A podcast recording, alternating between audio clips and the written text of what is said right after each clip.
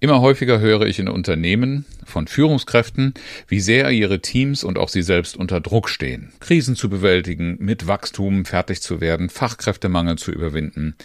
In dieser Situation wünscht man sich selbstverständlich mehr Personal, größere Kapazitäten, aber die wichtigste Ressource im Team wird dabei allzu gerne übersehen. Welche das ist und was du dafür tun kannst, darum geht es in dieser Episode.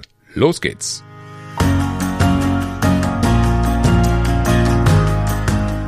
Herzlich willkommen zu Führen im Team, deinem Podcast für Führungskultur und gute Teamzusammenarbeit.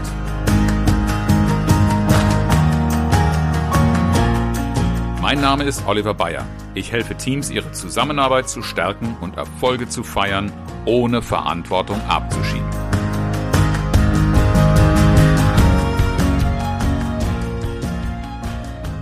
Die wichtigste Ressource im Team kostet dich nur Geld, wenn du sie nicht hast. Sie sorgt dafür, dass du deine Kosten senken kannst, dass du effizienter wirst in deinem Team. Die Rede ist von, du ahnst es vielleicht schon, Vertrauen. Und ich rede hier nicht von dem Vertrauen, das du als Führungskraft in deinem Team genießt. Ich rede von dem Vertrauen, das es untereinander gibt. Wenn das nämlich fehlt, dann kostet es dich, es kostet dein Unternehmen sehr viel Zeit und damit auch Ressourcen, die du nicht hast.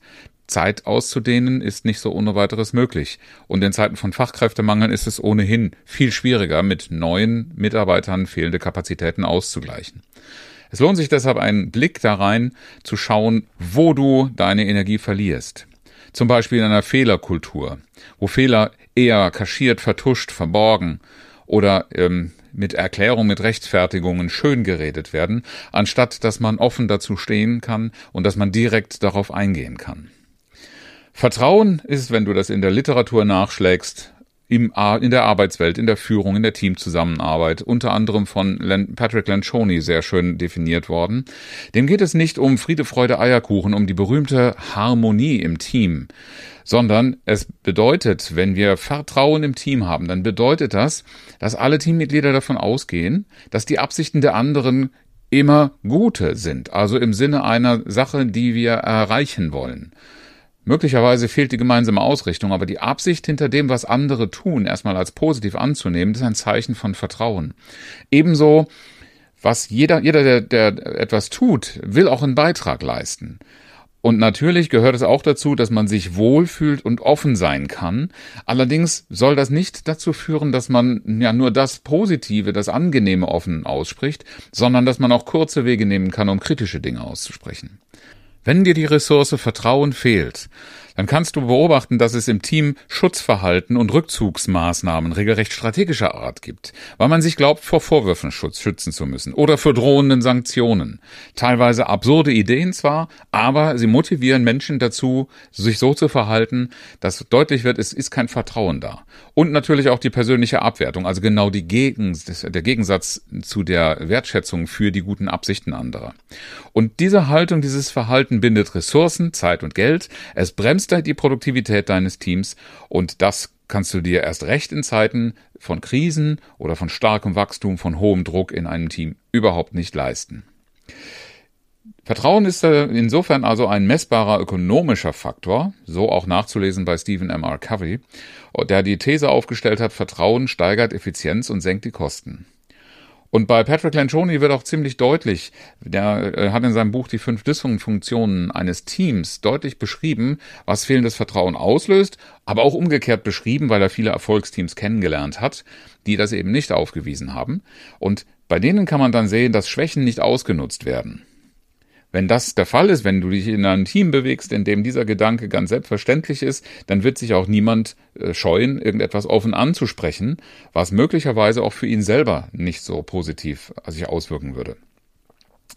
Alle fühlen sich in so einem Team gut aufgehoben, können sich auf ihre Aufgaben konzentrieren. Wir haben das, was sich so viele wünschen, eine konstruktive Feedback-Kultur. Jeder hat den Mut, um Hilfe zu bitten. In vielen Teams wird nur Hilfe angeboten, aber du findest niemanden, der nach Hilfe äh, fragt oder um Hilfe bittet, weil das ja ein Zeichen von Schwäche wäre. Und jeder hat Verständnis für den anderen. Verständnis heißt nicht, der kann so bleiben, wie er ist, aber man bemüht sich darum, aus welchen Beweggründen heraus jemand äh, seine gute Absicht versucht hat umzusetzen, und man findet Wege, das zusammenzuführen. Wenn du eine solche Situation bei dir im Team gerade wiedererkennst, dann ist die gute Nachricht, das muss nicht so bleiben. Es hilft vielleicht zu verstehen, woher das Ganze kommt, aber noch besser ist, wenn du direkt anfängst, aktiv auf das Vertrauenskonto einzuzahlen. Und dafür habe ich dir vier, nein, fünf Tipps heute sogar mitgebracht. Fünf Tipps, mit denen du die Effizienz in deinem Team steigern und die Kosten senken kannst. Und da ist der erste Schritt etwas, was schon vielen Führungskräften eher schwer fällt und manche sogar überhaupt gar nicht einsehen, warum das etwas bringen soll. Nämlich zeig dich als Mensch auch von deiner persönlichen Seite.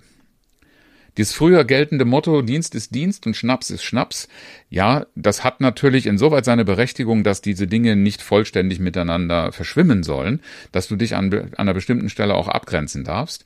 Nur wenn du das so strikt trennst, dass du als Person von deiner privaten Seite überhaupt nicht mehr zu erkennen bist, sondern nur die pflichtbewusste Rolle zu erkennen gibst, dann wird es deinen Mitarbeitern oder auch den Teammitgliedern untereinander schwerer fallen, hier zu einem Vertrauensverhältnis zu kommen, weil wir schon das Gefühl brauchen, da ist jemand, auf den man sich in irgendeiner Form verlassen kann, auf der menschlichen Ebene. Das ist nichts nur, was wir rational, sondern auch von unseren Erfahrungen und auf der emotionalen Ebene erfahren müssen.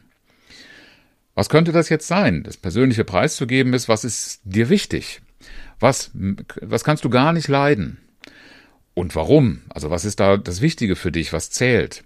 Was machst du gerne? Was machst du nicht so gerne? Was sind deine Stärken und was sind deine Schwächen? Auch im Personalgespräch in, im Mitarbeitergespräch über solche Dinge auch offen zu sprechen. Wie kannst du Offenheit deines Gegenübers, deiner Mitarbeiter, deiner Kollegen erwarten in diesen Dingen, wenn du selber nicht bereit bist, diese Offenheit zu leben? Und wenn diese Dinge, die etwas mit dir persönlich zu tun haben, in deine persönlichen Beweggründe, deine Motivation besser erkennbar wird, dann wirkst du authentischer. Das Zauberwort, das Basswort der sozialen Medien in den letzten Jahren, sei authentisch. Ist ein bisschen schwierig, aber wenn, wenn der damit gemeint ist, dass man dich spüren kann als Mensch und damit ein Vertrauen in einer Beziehungsebene aufbauen kann, dann hilft das enorm. Handlungen, Entscheidungen und deine Kommunikation werden dadurch nämlich nachvollziehbarer.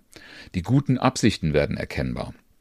Und es nützt einfach nichts, wenn du noch und noch äh, in, in irgendwelche Kommunikationskurse gehst und das neue Modell und die neue Technik kennenlernen willst, wenn du auf dieser Ebene des Persönlichen, in der Vertrauensebene, nicht dafür sorgst, dass man dich besser versteht, im Sinne nicht nur des akustischen Verstehens oder deiner Worte, sondern auch deiner Absichten dann wirst du da für eine Menge Zeit verbrennen, eine Menge Zeit und, und auch Geld verlieren, aber nicht das erreichen, was du dir eigentlich wünschst.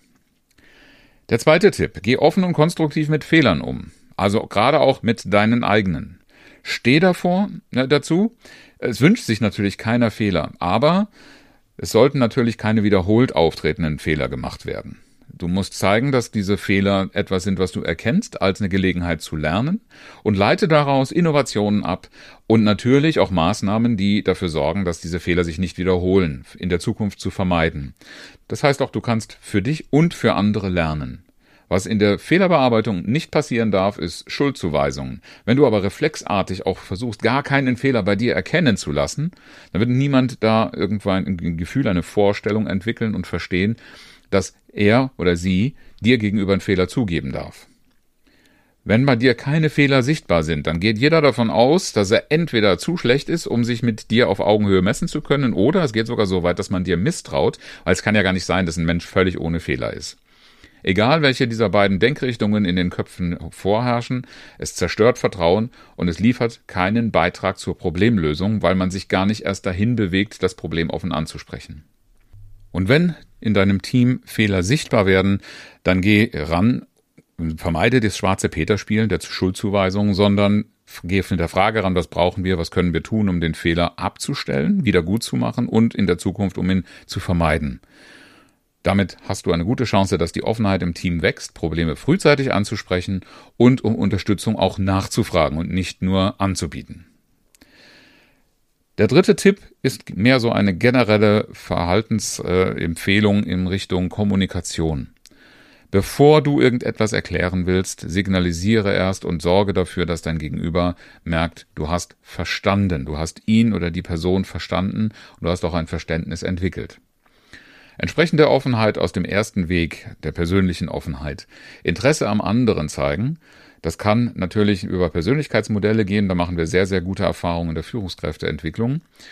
Ähm, wir neigen nämlich dazu, ganz schnell uns zu erklären, warum Menschen bestimmte Dinge tun, anstatt uns mal zu überlegen, woher glauben wir das eigentlich zu wissen. Denn wenn ich Menschen frage nach der Motivation ihrer Mitarbeiter, dann kommen oft Dinge, wie bei genauerem Hinterfragen, nur so plausible Dinge äh, sind, die sich der Angesprochene tatsächlich vorstellen kann.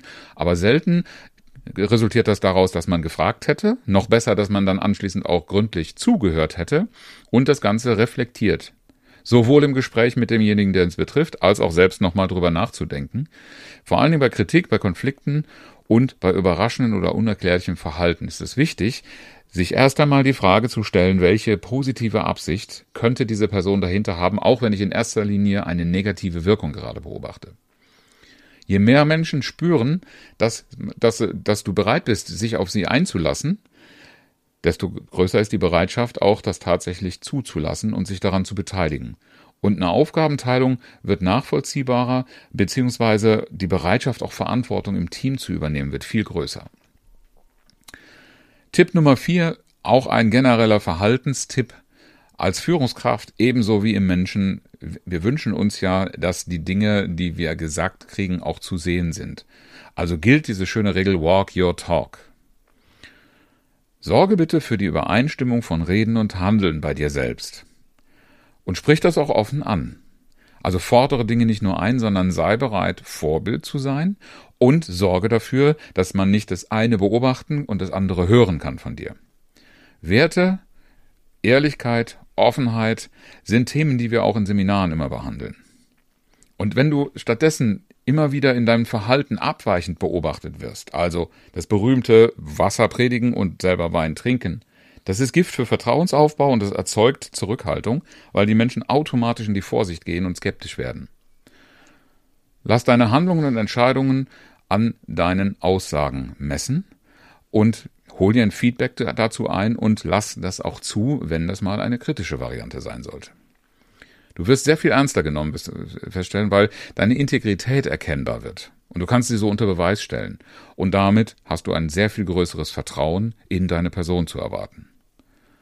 Das heißt auch, wenn du sagst, dass du etwas verstehen willst, dann übe dich im Zuhören. Im Zuhören nicht nur der Fakten, sondern auch in einem, einem empathischen Zuhören und auch in der Bereitschaft verstehen zu wollen und versuch, widerstehe der Versuchung, dem Gegenüber mit Ja, aber zu antworten. In einer anderen Podcast-Folge habe ich mal gesagt, die heißt auch so, nach dem Aber kommt die Wahrheit. Das heißt, alles, was du vorher glaubst, bestätigt zu haben mit dem Ja, ist auf einmal vergessen, sobald du mit Aber anfängst. Fünfter und letzter Tipp für die heutige Episode. Halte deine Zusagen und Versprechen ein. Versprochen ist versprochen, wird auch nicht gebrochen, sagen Kinder nicht umsonst. Weil enttäuschte Versprechen Gebrochene Versprechen sind Gift für jegliches Vertrauen, sowohl in der Zusammenarbeit als auch in persönlichen Beziehungen. Ein häufiger Kritikpunkt in Teams ist, dass Commitments nicht eingehalten werden. Das ist das ganz typische Ding in der Zusammenarbeit. Obwohl ausdrücklich gegenseitig Dinge vereinbart sind, obwohl Termine erfasst werden, eine Planung darauf aufgebaut wird, werden Dinge nicht geliefert das, wenn es dann passiert, im Nachhinein erklären zu wollen, heilt bei weitem nicht das, was ein Vertrauensverlust äh, tatsächlich erzeugt worden ist. Ich kann da aus einem eigenen Kundenerlebnis, äh, aus einem ganz konkreten Projekt äh, zitieren. Da ist es passiert, dass äh, Termine miteinander abgesprochen werden in zusammenarbeitenden Teams. Also das war nicht nur innerhalb von Teams, sondern auch auf Unternehmensebene an Schnittstellen. Und was natürlich passiert, was in den letzten Monaten sehr häufig passiert, ist, dass Termine nicht gehalten werden konnten, weil Lieferkettenprobleme, weil Engpässe an verschiedensten Stellen da waren.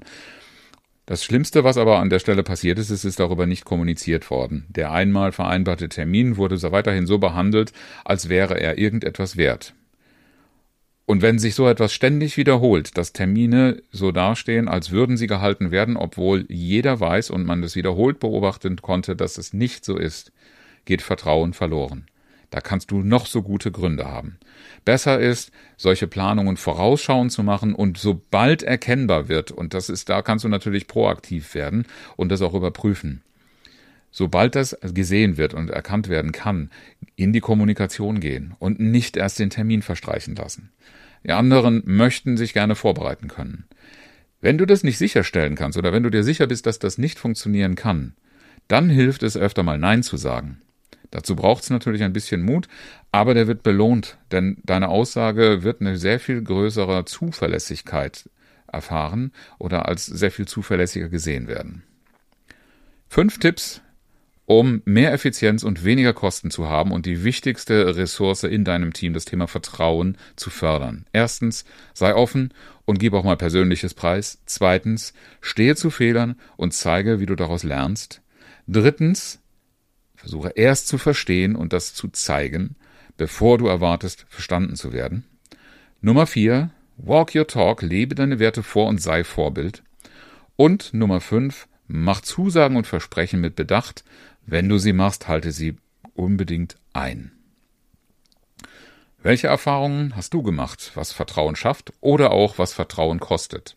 Was dich schon mal Vertrauen gekostet hat oder was auch dein Vertrauen beschädigt hat? Und welcher Weg ist besonders interessant und herausfordernd für dich? Ich freue mich auf deine Rückmeldungen gerne an die E-Mail fragen at oliver-bayer.de oder bei LinkedIn, wo du mich auch findest. Das inspirierende Zitat in der heutigen Folge von Erich Kästner, einem meiner Lieblingsautoren. Es gibt nichts Gutes, außer man tut es. Herzlichen Dank fürs Zuhören und schön, dass du dabei warst. Bis zum nächsten Mal in diesem Podcast, wenn es heißt Führen im Team, Zusammenarbeit stärken und Erfolge feiern, ohne dass Verantwortung abgeschoben wird. Ich freue mich auf dich.